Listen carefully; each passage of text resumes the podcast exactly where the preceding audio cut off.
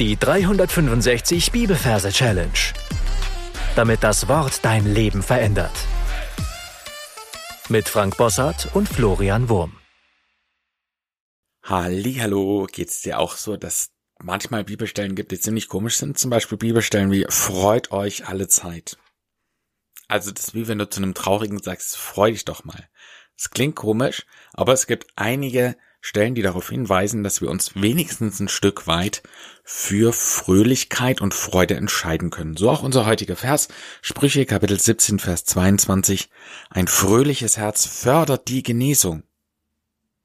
Aber ein niedergeschlagener Geist dörrt das Gebein aus. Hey, falls du neu bist, sage ich herzlich willkommen zu dir und findest am Anfang des Podcasts einige sehr wichtige Folgen, in denen die Merktechniken erklärt werden. Ansonsten sind wir in unserer Sprüchereihe. Wir sind bei Vers 3 von 5, merken uns fünf Bibelverse aus einem Bibelbuch, um den Merkort mit dem Bibelbuch möglichst eng zu verknüpfen. Das heißt, du darfst, wenn du willst, gern deine Augen schließen, in Gedanken an den Merkort reisen, an dem du deine Sprücheverse abgelegt hast und dir da einen Platz suchen für unseren heutigen Vers. Wenn du das getan hast, schauen wir uns die Versreferenz an. Wir haben Kapitel 17, Vers 22. Und wir nehmen für die 17 den Teig. In dem Wort Teig haben wir das T für die 1. Das EI zählt nicht, weil es Selbstlaute sind und das G für die 7. Also ist in dem Wort Teig die 1 und die 7, also die 17. Und 22 übersetzen wir mit einer Nonne. Da haben wir das N für die 2, das O zählt nicht, das Doppel-N zählt nach den Majorregeln einfach für eine weitere 2 und das E zählt nicht. Also ist in dem Wort Nonne die 2 und die 2, also die 22. Lass uns das Ganze in ein Merkbild verwandeln.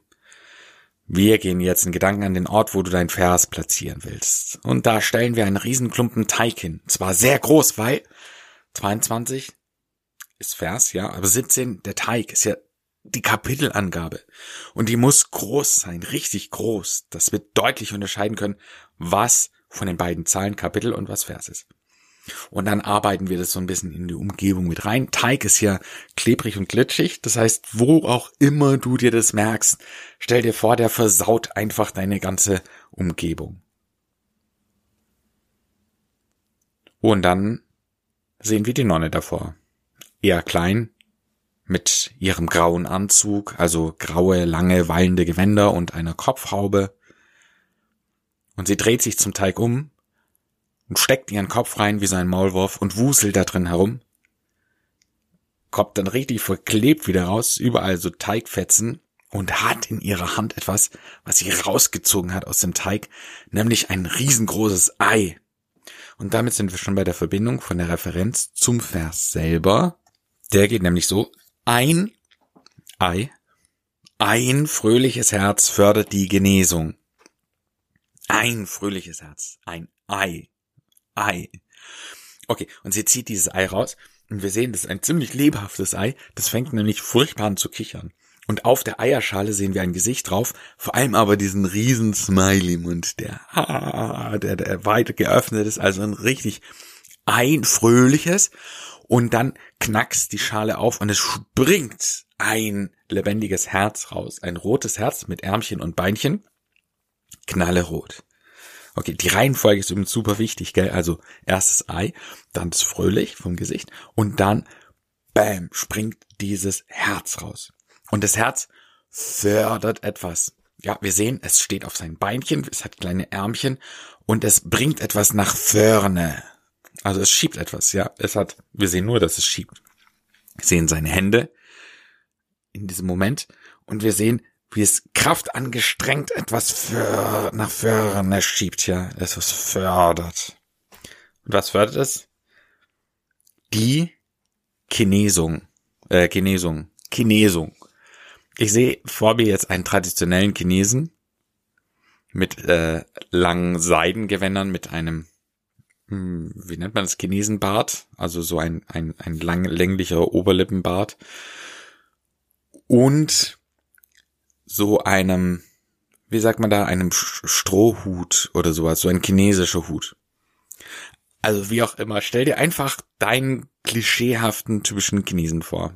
in meiner Vorstellung ist die Haut leicht gelblich und da wird halt geschoben. Also ein fröhliches Herz fördert, also nach vorne schöben, die Kinesung.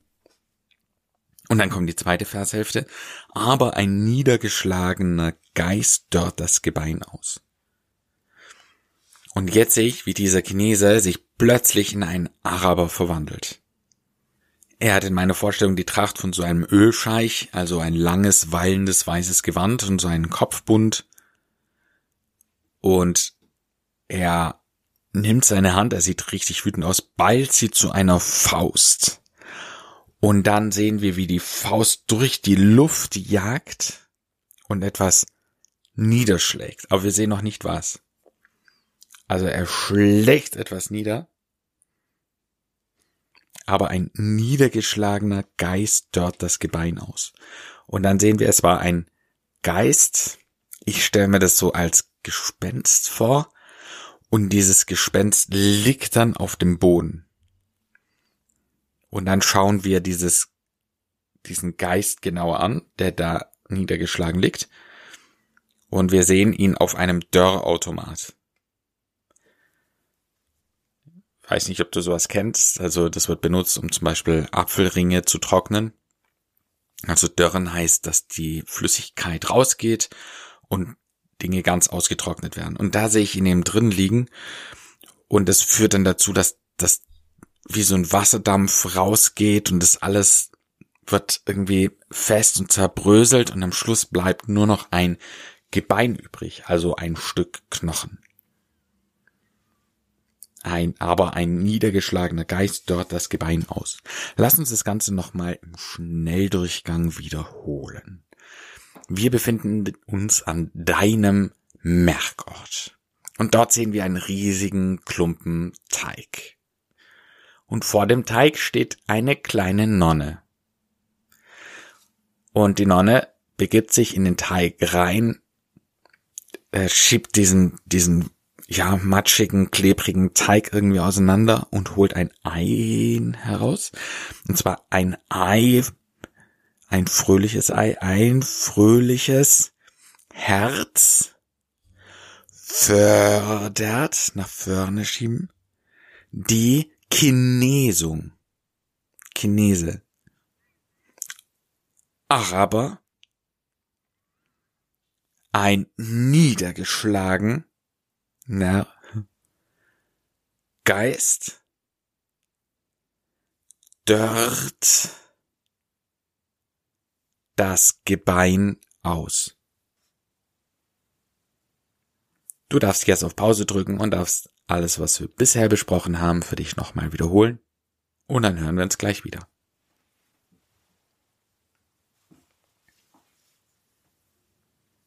Sprüche 1722 Ein fröhliches Herz fördert die Genesung, aber ein niedergeschlagener Geist dörrt das Gebein aus.